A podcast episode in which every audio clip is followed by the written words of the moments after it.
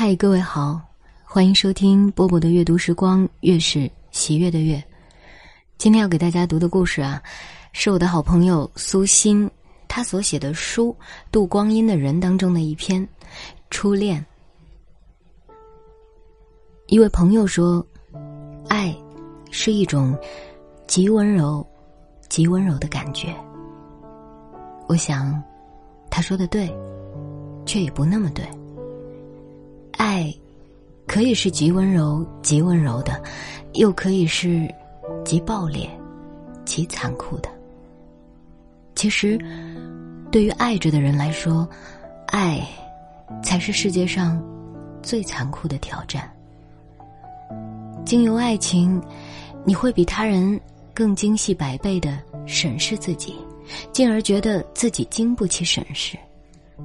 越是这样，越希望爱人能给自己一个肯定，即使我这般不堪，这般一无所有，你还是爱我，对吗？悲喜剧便由此启程。我认识新源的时候，大地回春，女同学们每天课余去田野里采来白毛、野草、油菜花，绑成一束。放在桌头。楼下蔷薇花开得沉沉的，偶有春雨，雨珠坠于花瓣之间，明亮滚动。白杨初生的叶子嫩绿，树影落在教室北面的窗户上。家里的大丽花开得圆圆的，火红。我扯下蔷薇和大丽花的花瓣，用圆珠笔在上面写“一半馨香”。之后，把它们夹在书本里。过了几天，字痕仍在，花瓣却萎黄了。一半馨香，惦念的已是背后那位少年。跟我个子差不多高，深肤色，圆圆脸，右眼角有一粒小黑痣，长着一颗虎牙的少年，写字超烂，手指。却修长，成绩很差，脾气却很好的少年。大部分时间低着头，默默的，不知在捣鼓些什么。常常是微笑着的，跟我斗嘴，从来都不生气的少年。我们不知道自己为什么会爱上某个人，对他人的感情，在基因里写定，却没有站得住的理由。为什么？你喜欢温柔沉默，他喜欢暴烈张扬。无从解释，只知被吸引，只能去跟随。十几岁孩子相处的日常，微小到不必说，无非是打打闹闹、聊天胡侃。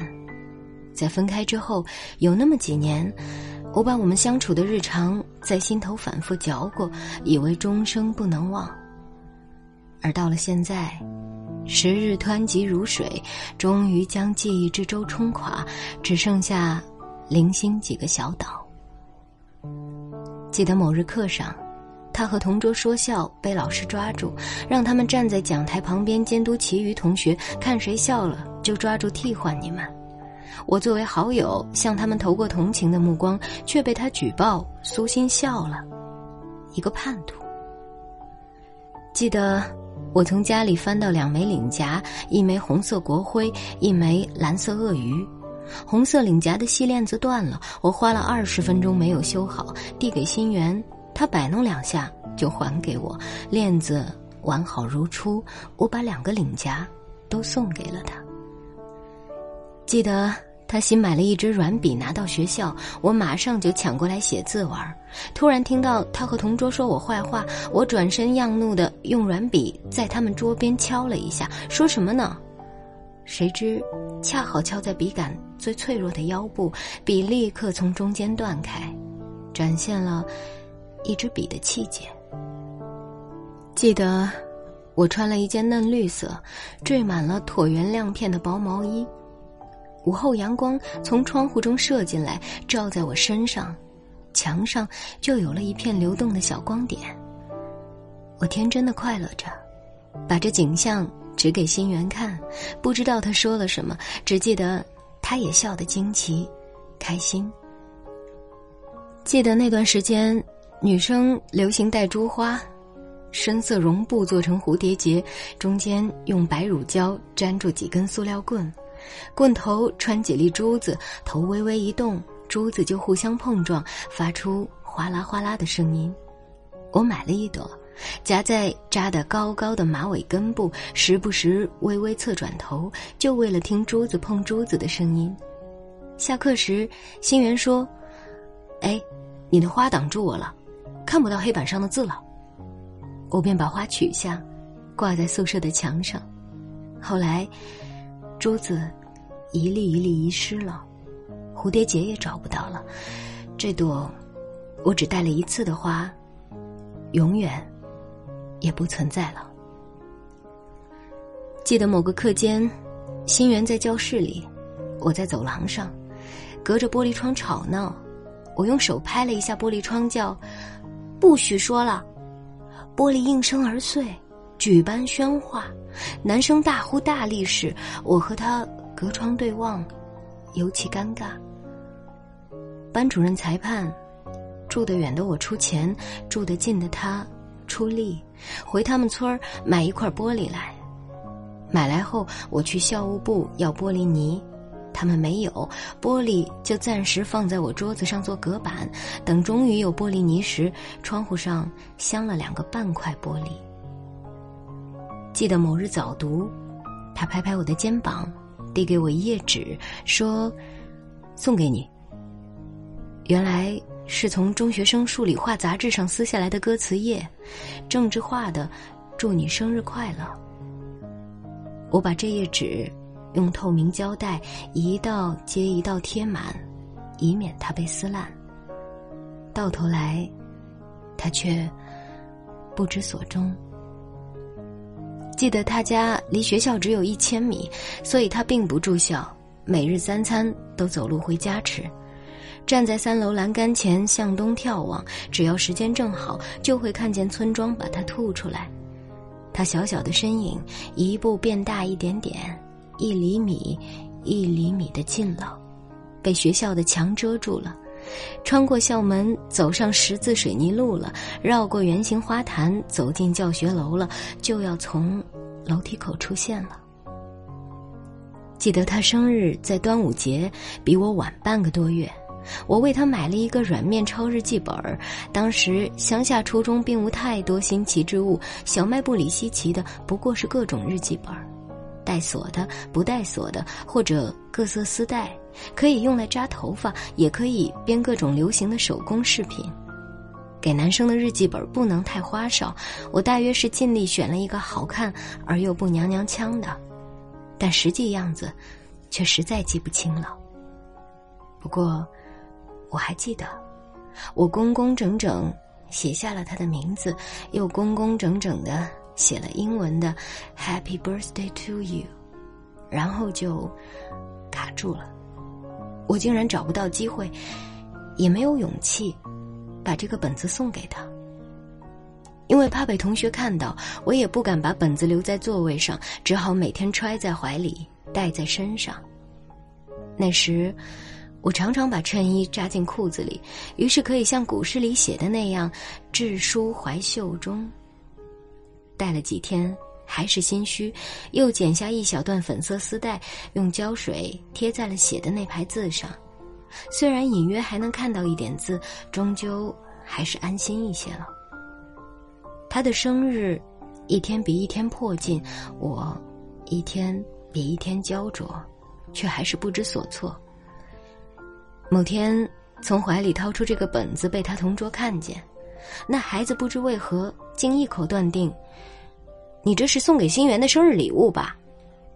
我只好慌忙否认。他那个生日是怎么过的，我已经不记得了。那个本子没有送出去，后来也下落不明。随后不久，暑假就来了，我们。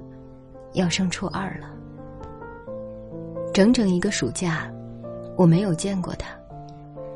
我常常骑车穿越他的村庄，在自己臆测的他家的路口附近，偷偷向路北看一眼，忍住心口的剧烈跳动，猛地加速向东去找邻村的朋友玩。后来，在我们失联的十几年里，偶尔从他们村经过。我依然重复着这无谓的动作，只是不再心脏狂跳，而是发出叹息。这么多年以后，我依然不能懂得，为何当年的校领导那样热衷于分班。初二时又分了一次班，我们同时被分进了三班。开学没多久，上早读。被分到了隔壁班的一个前同桌，突然到我们班玩，跟其他同学说我和心源好了。下课后，这一新闻爆炸性的传播开来。那时候的早恋是件很羞耻的事，不必老师和家长反对，自己就会觉得抬不起头来。自此，我和新源不再交谈，路上遇见也各自低下头去，他比我低头更快。当年流行抄歌词，几乎每位同学都有歌词本，还要互相传抄。我的那本在班里流传了一圈以后，抄着“祝你生日快乐”的那页，有熟悉的歪歪扭扭的字体写道：“过去的，就让它过去吧。”该怎么过去？我有一个很艰难的初二。那年，我失去了与他相处的快乐，失去了一位。正常的母亲，还失去了一项优异的成绩。初二第一次摸底考，初一时数学一贯考九十多分的我考了三十分。我的数学老师换回了初一上学期的那位，他看着我不胜惊诧：“苏欣，你怎么会变成这样？”命运，罡风猛烈。四面八方撕扯，身在其中的人却不知某个微小动作正是巨大契机。我不知道分班后换了个实习生数学老师会让我学不明白因式分解，也不知道近视了不戴眼镜会让我一生与数学再不相亲，更不知道这些事儿已埋好了一生境遇的伏笔。成绩变差的同时。我的母亲突然出现了精神分裂的症状，放学回家总看见他坐在床上，拉着父亲的手不让他离开，絮絮说着什么。厨房里没有吃的，我抓两三个冷肉丸子，马上骑车回学校去。他逐渐看见不存在的事物，听见不存在的声音，咒骂着除了他的孩子之外的所有人。直到有一天，被注射了专用针剂，渐渐好起来。从此，陷入了隔段时间就复发的沼泽，并没有一个契机让我醍醐灌顶，突然奋发起来。我放任着内心对数学乃至理科的抗拒，越来越贴近文学。每一节课都被我上成了写作课，故事、诗词、日记。写作为自以为勇敢、实际充满恐惧的少女提供一块辅导。笔触风景旖旎，甚至别有世界。初二整整一年，我们只说过一句话。下午上课前，我出门去，在花坛前遇见他，出乎自己意料，我问他：“来了？”他低低头答：“嗯。”就这样，而已。我只在日常的发呆时刻。幻想无数与他相处的场景，偶尔委托男同学替我传递一个小礼物给他。而我发呆的时刻，有那么多。在日日相见却不可触及的岁月中，混沌的初二一晃而过。初三，又一次分班，他被分到了一班，而我在二班。他在二楼第一个教室，我在第二个。不知不觉。他长高了，学习却还是那么差，所以他坐在最后一排的最后一个窗户旁边，被后门遮得严严实实。我每天从他的窗口路过，就不自觉加快脚步。后来一班的同学问我：“你为什么到了那个窗口就窜一下？”我们更少相见。但我跟他在一样的境地里了。除了语文，我其他课的成绩也都一落千丈。这是否让当年的我感觉不那么孤独？那一年，我不去想成绩的事，只是沉溺于读书和相思，想他，想他。醒着的时候，意识里都是他，甚至睡着了也梦见他。学校太小。最后，同级的学生终究会互相认识。我认识了他的几个好朋友。晚自习下课时，我看见他的朋友在教室里最后一排窗户旁坐着，也会到教室最前面的窗子前轻声唱起一首歌。我想让他的朋友知道，喜欢他的女孩，确实很不错。机缘巧合，我跟坐在他前排的女孩成了很好的朋友。虽然认识他并不是出于想要接近他的目的，但还是通过他，给他送过几次礼物。没有更大的胆子去做别的事了，示好的方式也只有单调的这一种。我送过他相思扣，把大红色丝带的丝线抽出来，细细的缠满一元硬币，结一个同色穗子，再编一根同色绳子。还送过他粉色丝带做的心。是怎么折折叠叠、穿穿绕绕，手法早已忘记。后来，我看见他的毕业照，黑压压的人群中，他是最后一排左侧的第二个人，穿迷彩夹克衫、红毛衣、白衬衣，脖子上挂着的那只粉色丝带心，无比醒目。漫长的初三就要结束了。我们骑车去城里参加毕业会考，因为腿不太好，我骑车也比大多数同学慢，所以很快就落了单。独自骑到我们乡政府所在的街上时，我碰见了也在骑车的他。他停车站下，像个大人一样对我说话，但我已经记不得他说了什么。现在想起来，像是个默片。他带我一起去坐三轮车。那时候客运的中巴还很少，也可能没有。即使有，也比较贵。进城更多的是靠三轮车，用大农用三轮车改造成的，加个车棚，棚内左右各放一条绷了棉垫的木板，车棚上多焊一道铁杠，可以把自行车的龙头卡在那里，这样既能带人又能带车。我跟他去坐车，两个人的自行车都挂在铁杠上。他坐在我对面，三轮车轰隆隆的大响，说话了吗？也许是说了的，但现在回想，一切都是默片。到了城里，我们下车，我以为他会跟我分开，他却问我饿不饿，然后带我去街边饭店吃了一碗饸饹面，对当时的我们那已是奢侈品。吃完饭，我以为他会跟我分开，他却又问我要去哪里。我说我去东商贸，他便跟我并排骑车送我。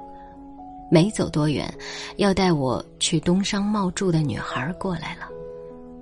会考三天，我没再遇见他。父亲给我三十六块钱的花销，我拿来买了一本《红楼梦》，一本《警世通言》，花了三十二。会考后放假的三天，我几乎没睡觉，囫囵把《红楼梦》吞完。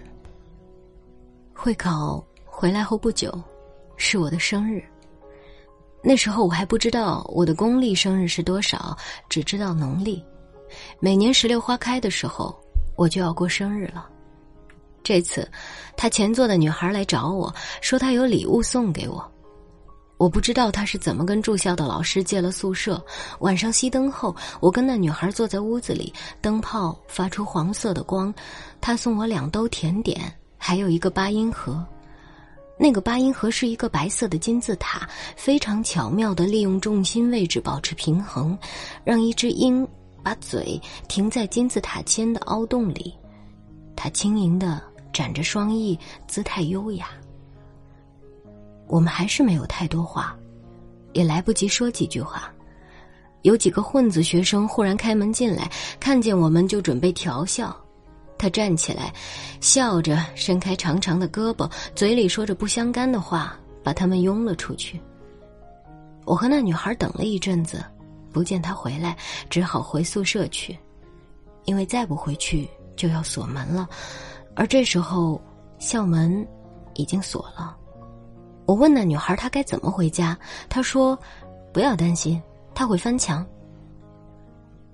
再过几天就要中招考试了。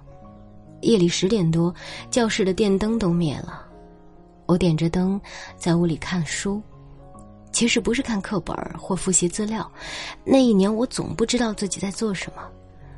我坐在教室的最中央，屋里还有两三个人。窗外夜色昏黄，这时候我听见有轻轻的敲窗户声，看见一个模糊的人影，就像梦游一样走了出去。其实我看不清是谁，只是觉得应该是他。出去一看，果然是。站在二楼的栏杆前，楼前的松树已经长得非常高了。初夏的夜晚是温凉的，月色暗淡，教学区的灯也都灭了，黑黝黝的一片。他站在我身边，比我整整高了一个头，他有一米八了。是我这辈子爱过的身量最高的男人。他递给我一支钢笔，说：“自己今天就退学了，明天就不来学校了。”我不知道我说了什么，也许什么都没说。他又说：“他们在楼下等着他呢。”我看不见，却知道他的两位好友都在楼下挎着自行车，单足点地的等着他。道别以后，他转身下楼，汇入他们之中。三位少年突然一起转响了自行车铃，明亮而单调的铃声像三道长尾彗星划过路面，渐渐消失不见。第二天，我用那支钢笔写字，它忽然掉在地上，直接戳坏了笔尖。他送我的音乐盒。几年后，未经我同意，被母亲送给了偶尔来我家玩耍的表弟。我冲母亲大发脾气，母亲尴尬的准备帮我要回来。我想了想，说：“就这样吧。”他离开我之后，我继续读书，考试。第一年中招考试落榜，回校复读。一九九六年元旦时，去找住在岗上的朋友玩，下坡的时候没留心。摔伤了腿骨，休学半年之后又去复读，上了高中。高一，我还是想他，终于忍不住写一封信到他家。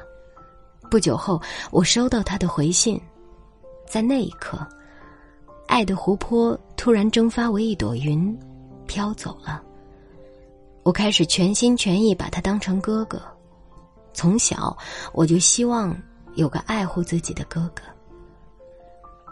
间断通信的两年间，他去了郑州上班，期间给我留过一个固定电话，我偶尔会给他打电话。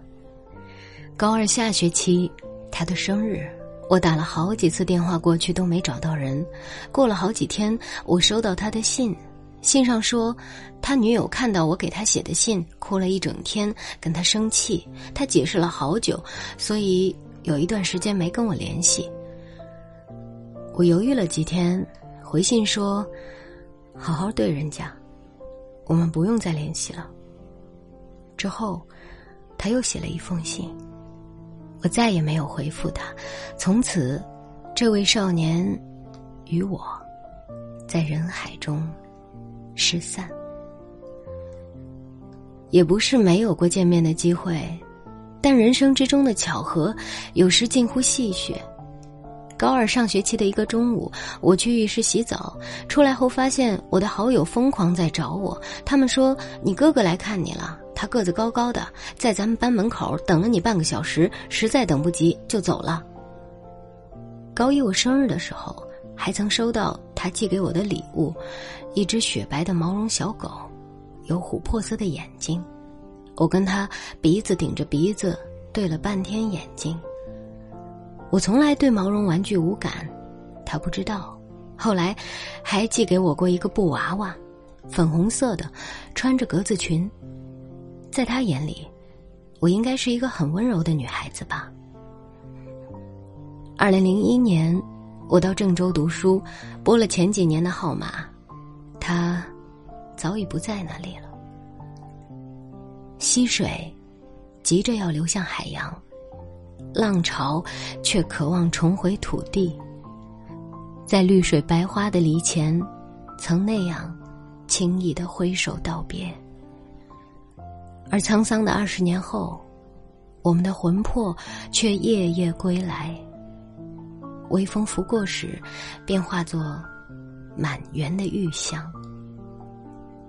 我从未想过，在与心源分别后的十七年里，我会一年又一年的梦到他。并不频繁，每年只梦到一两次，每个梦都简单，无非是一起去做什么事，而他保护了我。醒来时，身心都觉得轻松愉悦，还有淡淡的惆怅。也不知从什么时候起，他成为我的某种寄托，某种情节，存放我不给别人看的脆弱。慢慢的。我开始找他，并不大张旗鼓的，也并不存心怎样，只是想知道他的现状。用他的名字搜索 QQ，翻人人网，搜腾讯校友录，一无所获。这也正如我对他的想象，在我想象中，他就是一个几乎不使用网络的人。我找不到他，这好像是应该的。二零零八年左右，我搜到了我们初中同学的一个 QQ 群。加入后，发现成员中有一位是他的好朋友欧。我在群里跟他打了招呼，想跟他问新源的联系方式，最终还是忍住了。二零一五年七夕节那天，我突然被拉进了一个初中同学的微信群，莫名其妙进群后，我又看见了欧。犹豫了几个小时，我终于找到他，向他。要了新源的手机号，因为已经是七夕的晚上九点多，我没有给他打电话。第二天上午，我终于拨出了这十一个数字，他没接，可能是被当成骚扰电话了吧。我给他发了个短信，过了半小时，他回了电话。他已经不说家乡话了，我们在普通话里迅速认出彼此的声音，听得出他有点激动。没几句话，他主动说。我们俩当年也是有缘无分啊！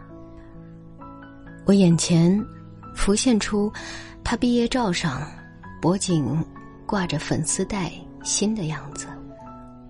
原来如此，原来他已经告诉过我了，只是我不明白。他说，初一的时候。我每次回头看他，他都以为是他上课做小动作被我听见了，所以瞪他。他说，初一的时候，他记得我扎过一款白娘子式的头发，特别漂亮。他说，初二的时候，同学传起流言说我们好了，他不知道该怎么办，只好选择不跟我说话。但从此只要看见我，他就会脸红，心跳加速。他说，直到后来他才明白，喜欢一个人。就应该跟他在一起，可惜他明白的时候，已经晚了。又过了一年多，当年的少年才又坐在我对面，跟我碰饮一杯酒。他最后的身高是一米八五，他把我所不知道的拼图碎片寄给我，却也已在时光中剥落的斑驳迷离。心爱的。你能幸福，我也就安心了。我真开心，一开始是你站在我眼前。好了，故事很长，对不对？三十分钟了。但是，如果你听完了整段音频的话，你会觉得眼前好像放完了一部电影。对不对？所以最后，我要用那些年，对，没有比这更适合的歌了，要用那些年来跟各位说晚安喽。又回到最初的起点，记忆中你青涩的脸，我们终于来到了这一天。桌垫下的老照片，无数回忆连接。今天男孩要赴女孩最后的约，又回到最初的起点。呆呆地站在镜子前，笨拙系上红色领带的结，将头发梳成大人模样，穿上一身帅气西装，等会儿见你一定比想象美。好想再回到那些年的时光，回到教室座位前后，故意。讨你温柔的骂？黑板上排列组合，舍得解开吗？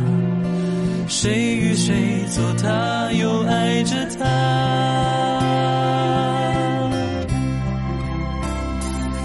那些年错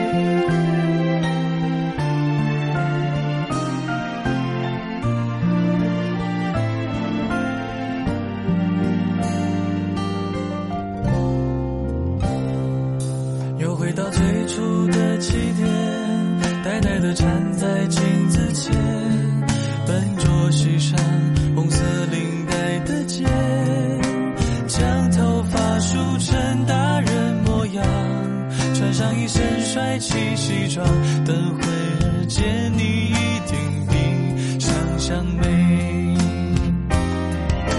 好想再回到那些年的时光，回到教室座位前后，